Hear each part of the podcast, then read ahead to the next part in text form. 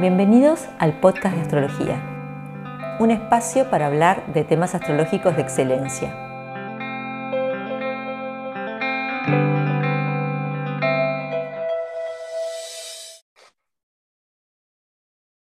Bueno, bienvenidos a todo el mundo. Tengo aquí el placer de estar con Verónica, una astróloga, ha estudiado conmigo horaria, así que también es parte de nuestra comunidad. Bienvenida, ¿cómo estás? Muy bien, muy bien, María, gracias, gracias por la invitación y bueno, aquí con muy contenta, ¿no? De que sigamos compartiendo y nutriéndonos tanto a tu comunidad como a la mía eh, en estos temas que, bueno, que son tan maravillosos y como hablábamos la vez pasada, ¿no? De crear estas, estas conexiones para, para seguir creciendo siempre es, es un placer. Así que gracias por esta invitación. Al contrario, gracias por estar aquí con nosotros y te quería vos te dedicas a un tipo de astrología que yo no manejo.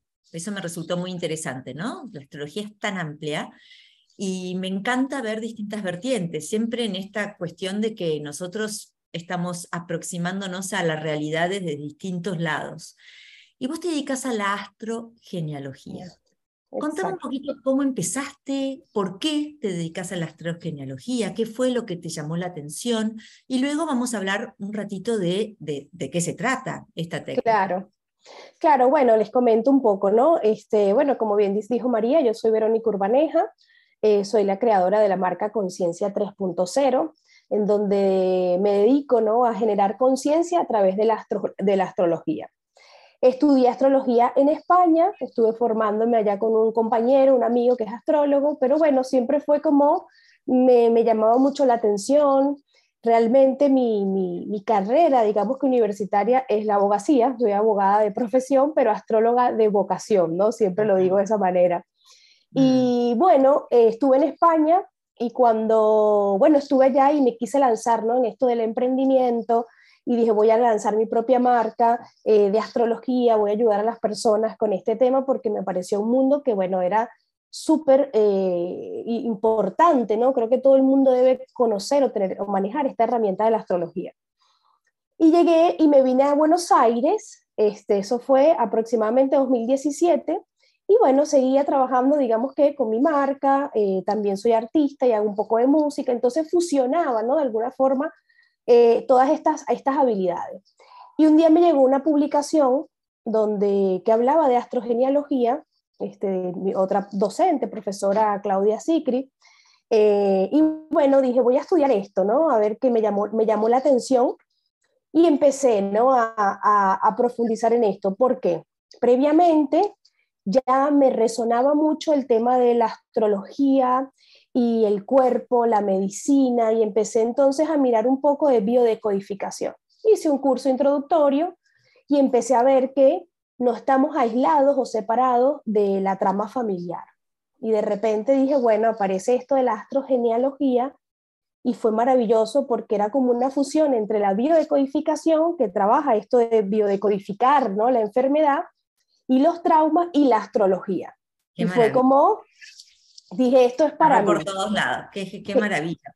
Bueno, entonces contanos un poquito más de la astrogenealogía, o sea, que es una manera, es un abordaje astrológico que tiene en cuenta también la historia familiar, por lo que entiendo. exactamente, o sea, lo que se hace desde la astrogenealogía es mirar la carta, hacemos el análisis de la carta, pero ya no necesariamente eh, tomando a la persona en sí, sino que cada uno de los planetas, cada una de las casas eh, dentro de la carta se van a convertir en escenarios en donde se desarrolló la trama familiar. Eso es lo que lo hace interesante. Entonces ya no hablamos de un conjunto de planetas que impactan directamente en la persona, sino de cómo ese conjunto de planetas representan al abuelo, al tío, a la hermana, a la madre y lo que sucedió. Es como una fotografía del pasado, de la historia familiar yo que soy una estudiosa crónica de la astrología, hace unos cinco o seis años tomé un seminario de fin de semana con Claudia Sicri, justamente tu profesora, y tengo el recuerdo de que ella comentaba, se hablaba extensamente sobre la casa 8. ¿Estoy equivocada? No, no, sí, sí, ah, correcto. Contanos un poquito, ¿por qué se le da tanta importancia a la casa 8? Claro, de hecho, eh, dentro de la trama familiar, o sea, nosotros somos herederos ¿no? de esta historia eh, familiar. No, solamente heredamos el color de ojo, el tipo de cabello, sino que también los traumas familiares, el éxito familiar, también lo, lo heredamos. ¿Y dónde se encuentra esa herencia? Principalmente en las casas de agua. Pero mm. esas casas de agua, en especial en la casa 8, nos va a hablar cuál es la dinámica que está oculta que yo no me he hecho consciente para observar las repeticiones. Es lo que se llama en astrogenealogía el signo oculto. Lo que está metido allí, sí, sí, dime. No, no, termina la idea, después yo quiero hacer un paréntesis. Claro, lo que está ¿no? en esa casa 8 representa como esas cosas que están ocultas en el inconsciente familiar. Si bien la 4 nos lleva a la memoria familiar, en la 8 yo estoy en la repetición de ese ciclo inconsciente y en la 12 recibo la información de ancestros muy lejanos, es decir, desde mis bisabuelos para atrás. Mm, interesantísimo. No, yo quería hacer un pequeño paréntesis porque, bueno, yo y durante décadas hice astrología psicológica, pero ahora estoy más volcada a la astrología tradicional y para los oyentes quiero aclarar que decir que la casa 4, 8 y 12 son casas de agua es algo de la astrología humanista, no es algo de la astrología tradicional, donde hay una correlación en la, en la mirada moderna entre eh, la casa y el signo, ¿no? Entonces decimos octava casa se correlaciona con Escorpio. En la astrología tradicional nunca uno diría que una casa 8 es una casa de agua. Simplemente quería hacer ese paréntesis para que no tengan un infarto a que claro. canales se dedican a la astrología tradicional. A mí me divierte em, usar ambas. Claro. a mí me gusta ir de acá para allá, tengo mucha energía móvil, ¿no? Entonces me gusta, me gusta usar ambas. Pero sí, te entiendo perfectamente cuando decís que las casas 4, 12 son casas de agua, porque eso es algo típico de la astrología moderna. Exactamente, entonces claro, ahí nosotros podemos encontrar todo este, este entramado familiar y también hay signos particulares y posiciones astrológicas que eh, aparecen en la carta y que ya uno se da cuenta de que la persona va a tener una inclinación hacia el estudio de la dinámica familiar. En este caso estamos hablando de cáncer, capricornio, escorpio, piscis, eh, todo lo que están relacionados con esas casas de alguna forma, que, eh, relacionada a la memoria familiar, al inconsciente, al agua. ¿Por qué Capricornio? Capricornio como, como regente de la casa 10, que es donde se expresa cuál es el lugar que ocupa esa familia ah, eh, en el mundo, ¿no? ¿Cuál es el lugar que estoy ocupando en esa casa 10? Y Saturno, por supuesto, como eh, el representante de las personas que transmiten los mandatos en la historia familiar, como los abuelos. Los ancianos. ¿Y vos qué le das más prioridad? ¿A la cúspide, al signo que están en las casas 4, 8 y 12 o a los planetas que están ahí? Claro, excelente esa pregunta porque la casa, o sea, la cúspide de esa casa, nos va a decir el tema, ¿verdad? El tema que se estuvo desarrollando en esa memoria familiar, ¿no? ¿Cuál es el tema que me está llegando a través de las emociones, a través de ese inconsciente? Y si hay planetas allí, esos planetas son los actores de esa historia. O sea, mm. si está la luna, estaríamos hablando del linaje femenino, como esas mujeres en, eh, la representación de la madre experimentaron circunstancias en función al tema que sería el signo de la casa. Mm. Y, decime, ¿y tenés en cuenta los nodos si están posicionados en esas tres casas o no? Exactamente, de hecho, personas que tienen los nodos eh, cáncer, capricornio, eh, Virgo, Piscis, Escorpio y Tauro, es lo que se llama en astrogenealogía los emergentes sistémicos. Tardo o temprano son los que eh, llegan a trabajar con su historia familiar, en especial esos nodos y si, y si, o cualquier otro nodo que esté posicionado en la 4, en la 10 en la 8 o en la 12. ¿Sí se entiende, no? Que tocan esos temas. Entonces siempre, por ejemplo, yo ahora comencé la formación y casi todos los alumnos son, tienen planetas importantes en cáncer, Capricornio, Escorpio y Piscis. O sea, es mm. impresionante como que si eh, apenas se abre, ¿no? yo, por ejemplo, yo no tengo agua en la carta, o sea, no ah. tengo agua eh, fuerte, ¿no? pero tengo el nodo norte en cáncer. Mm. Entonces, de alguna forma, fue como que es por acá en donde yo tengo que eh, desarrollar ¿no? esta vocación y de alguna manera conectar a todas las personas con su historia familiar y que lo veas en la carta, es lo más impresionante. Muy interesante, la verdad que me tengo que mirar un poquito más eh, eh, en profundidad este tema. Sé que además Claudia tiene un libro sobre, el tema, yo ya la conozco desde hace 30 años. porque, por ejemplo, estaba pensando, ¿no? ya que vos compartiste esto tuyo personal, yo tengo en las casas 4, 8 y 12 signos de aire. Y yo no tengo aire en la carta de ningún planeta, ¿no? Y el tema de mi familia justamente siempre fue la comunicación. Bueno, muy claro. Y entonces eh, yo digo, mira cómo yo logré encontrar otro lenguaje que sí me permitiera comunicar, porque cuando yo hablo en el idioma normal, no hablo, hablo wow, claro. en el tema astrológico.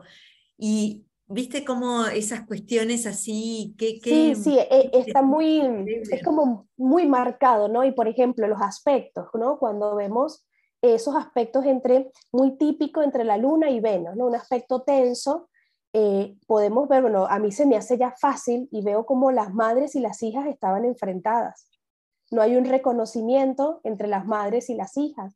O sea, las mujeres del clan no se aceptan, están, están en una tensión, están en una separación. Entonces, claro, eso hace, cuando tú le, le, muestras eso o, empiezas a ver esa carta y empiezas a ver esos personajes y la persona se da cuenta que está allí, hace un clic importante de decir, esto estuvo acá siempre y está la repetición, está todo marcado esa historia, es impresionante. Mira, mi, mi, experiencia personal de hacer años de cartas, de lectura de cartas, cuando hay una cuadratura entre la Luna y, y Venus, es que hay úteros que guerrean.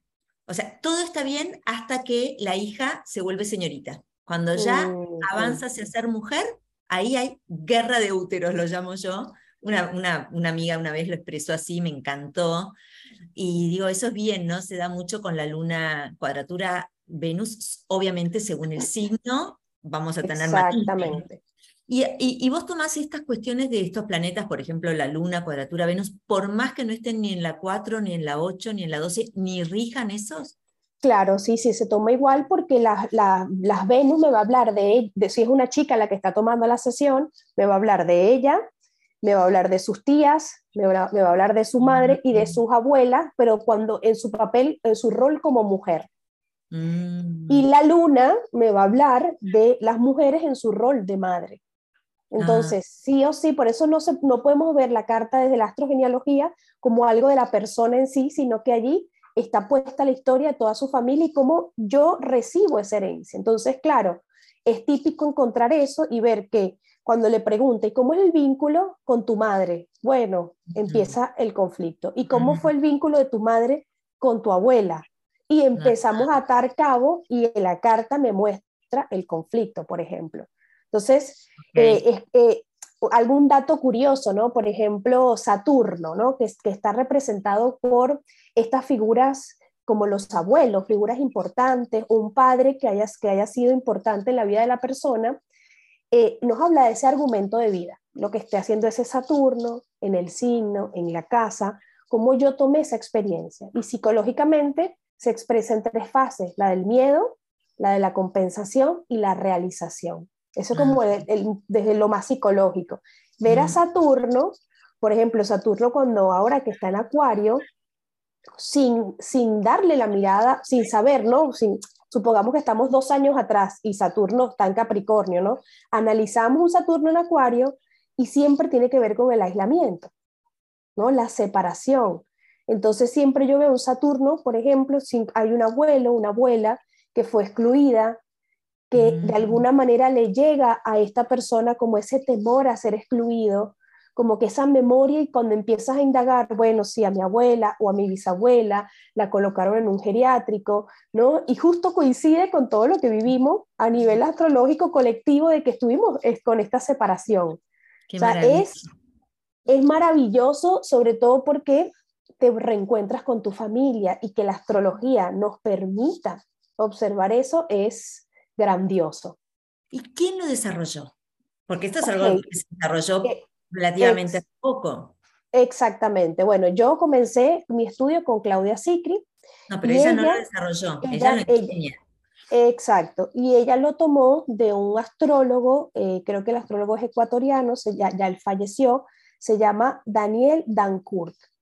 Él fue el creador del, del término astrogenealogía, fusionando em, todo lo que sería constelaciones familiares, astrología, eh, la psicosomática, ¿no? Él hizo toda esta fusión, dentro empezó a ver como el sistema, porque es como, es como una constelación familiar. Vemos, ¿no? Todos esos planetas colocados en ese escenario y él entonces creó este término de astrogenealogía, ya él, él, falleció, fue el profesor de Claudia y bueno, y yo lo tomé a través de ella. Me parece que también hay otro, profesor, hay otro astrólogo, eh, si no me equivoco es venezolano, que se llama Enzo de Paola. Enzo, Enzo de Paola. Ah, también eh, usa la, técnica, ¿no es cierto? Sí, usa la técnica. Yo con él hice eh, psiquismo fetal y mapa gestacional que pronto voy a ver si, bueno, eh, es, es, como, es lo mismo, ¿no? Pero miramos la carta de gestación. Entonces, es como se llama en biodecodificación el proyecto sentido, ¿no? Como cuando tú estás embarazada, entonces ya tú sabes que ese bebé se abren las miles de posibilidades de lo que quieres que sea. Mm. Ese es el proyecto sentido, ¿no? Entonces eso lo analizamos a través del mapa gestacional y es, ¿para qué vine, no? Porque mis padres, me, ¿cuál fue el, el mensaje, porque esto por lo menos típico, ¿no? Si yo nací o fui gestada durante el periodo de Pisces, ¿no? El sol estaba pasando por la constelación de Pisces, la madre está pidiendo a alguien que la venga a ayudar. Va a ser mi cómplice, me va, me va a ayudar en este proceso. Pero cuando vos decís, me gestaron cuando el sol estaba atravesando la constelación de Pisces, eso es desde el punto de vista trópico, pero en realidad el sol estaba atravesando la constelación de Acuario desde el punto de vista real. desde el punto de vista Sí, el trópico. ¿El o el trópico? El trópico. Trópico, exacto. Exacto.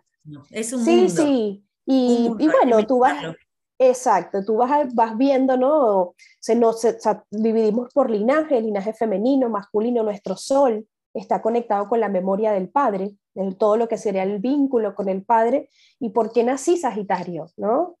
O mm. por qué nací escorpio, ¿no? O sea, mm. eh, ¿qué, ¿qué, ocurre con, con, mi sol? Bueno, el árbol ha pedido a alguien que venga, si estamos hablando del fuego, a encender la memoria del árbol.